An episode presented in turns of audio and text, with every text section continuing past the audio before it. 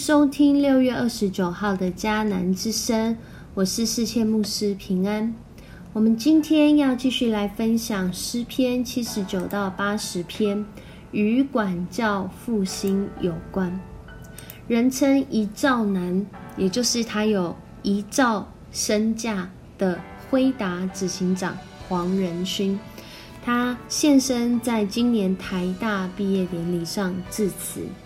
勉励许多的毕业生要找到自己的道路，这件事情非常的重要，而且鼓励他们人生啊，就是要为理想大力奔跑，并且用自己的经验来分享他如何度过危机、突破限制。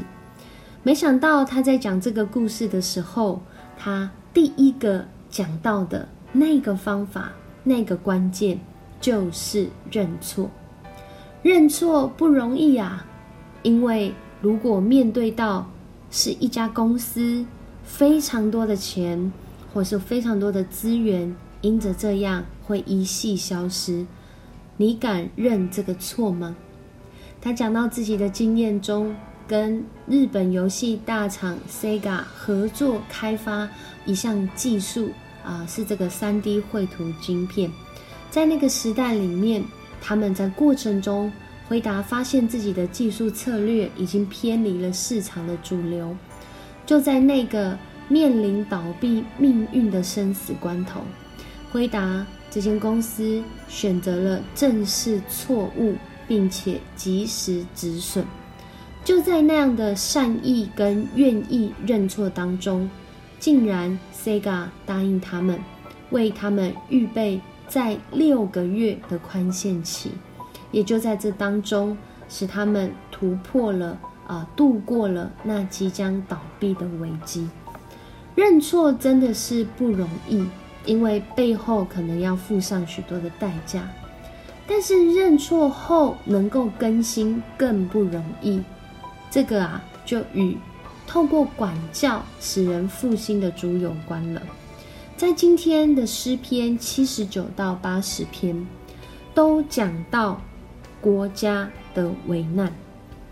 在七十九篇是讲到后来被巴比伦灭掉的犹大南国，而八十篇是讲到啊在被亚述所灭的以色列国。这两篇诗篇都让我们看见。诗人以一个很沉痛的心情，也以一个认错的心情，在为自己，也为整个失去的国家向上主来祷告，因为他们现在所经历的，真的是羞辱，真的是死亡。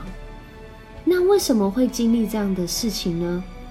透过我们所知道的旧约圣经，其实有许多。啊的记载都说到，特别是先知书，都讲到，不论是南国犹大、北国以色列，他们在过去的年日都有一段违背上帝心意，甚至是与上帝为敌的一段日子。所以就在那个啊，人的心有上帝又有偶像，甚至离弃上帝啊，要用自己的方式来去活下去的时候。所面对到的命运就是违约啊，因为他们原本是与上主立约的，后来上主就透过管教，透过什么管教呢？透过旁边的国家，透过旁边的这些民族来管教他的子民。所以今天的这两篇诗篇，让我们看见就是一个管教后所看到的样子，所看到的过程。这不是结果哦，因为如果我们继续看下去，我们就知道，在诗人的祷告当中，他并不是完全没有盼望，而是他来到这位能够给予他盼望的主面前，寻求主啊，那你能给我盼望吗？我真的错了，我真的错了，但我还有没有机会能够转向你呢？在。七十九篇在八十篇都有提到，而八十篇呢，有一段经文出现了三次。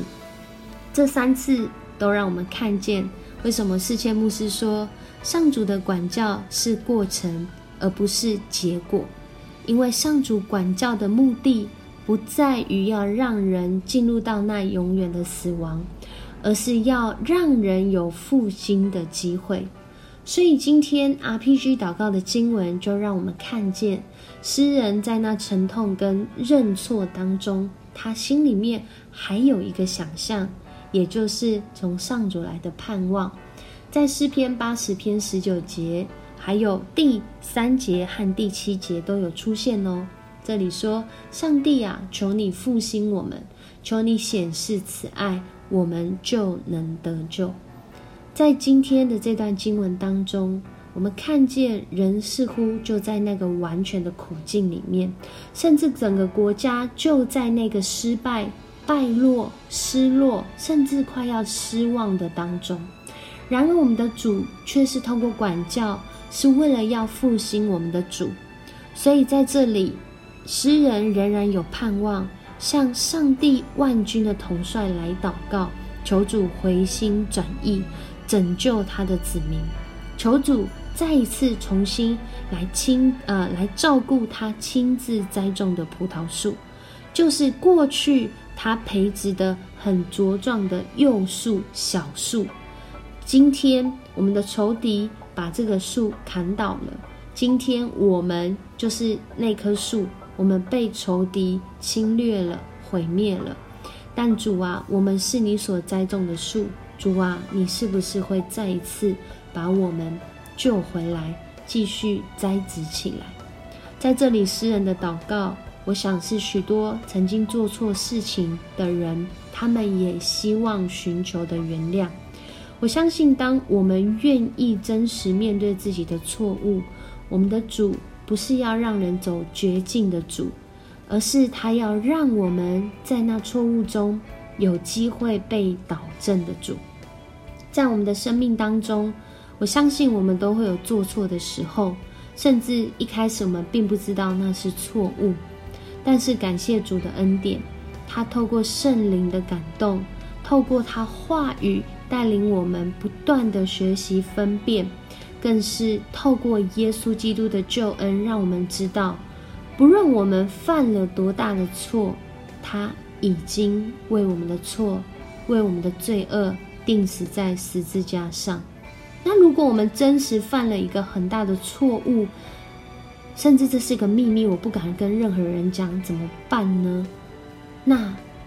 主今天要告诉你，耶稣今天要告诉你，我已经完全为你担当了这些罪恶过犯，但是你愿不愿意来到我的面前认罪悔改，停止这样的罪恶，而且行出那原来可能不会是你的选择，就是那合上主心意的选择。当我们愿意来这样面对的时候，相信。主透过今天的诗篇这两篇诗人所寻求那位怜悯的主，这位主今天也要临到你我的生命当中。透过默想，我们也再次来思想上帝的管教，他的目的是什么呢？如果我们透过啊诗篇也好，旧约也好，甚至到新约，我们会发现管教的目的，在上主来看。是为了要让我们有机会有更新的生命。审判不是没有来到，而是恩典仍然在线上。求主帮助我们看见上主的管教是会来到的。那如果我们如今就面对上主的管教，他的目的也不是要人灭亡，而是要有要让人有更新复兴的机会。我有没有曾经经验过什么样的管教？那个管教给予我重要的收获呢？我们可以来思想，我们一起来祷告。主，我们感谢赞美你，你是公义的主，你是信实的主，你也是守约施慈爱的主。主啊，你不会将那有罪的当无罪，你也不会将那无罪的当有罪，因为主你是凭公义行事的主。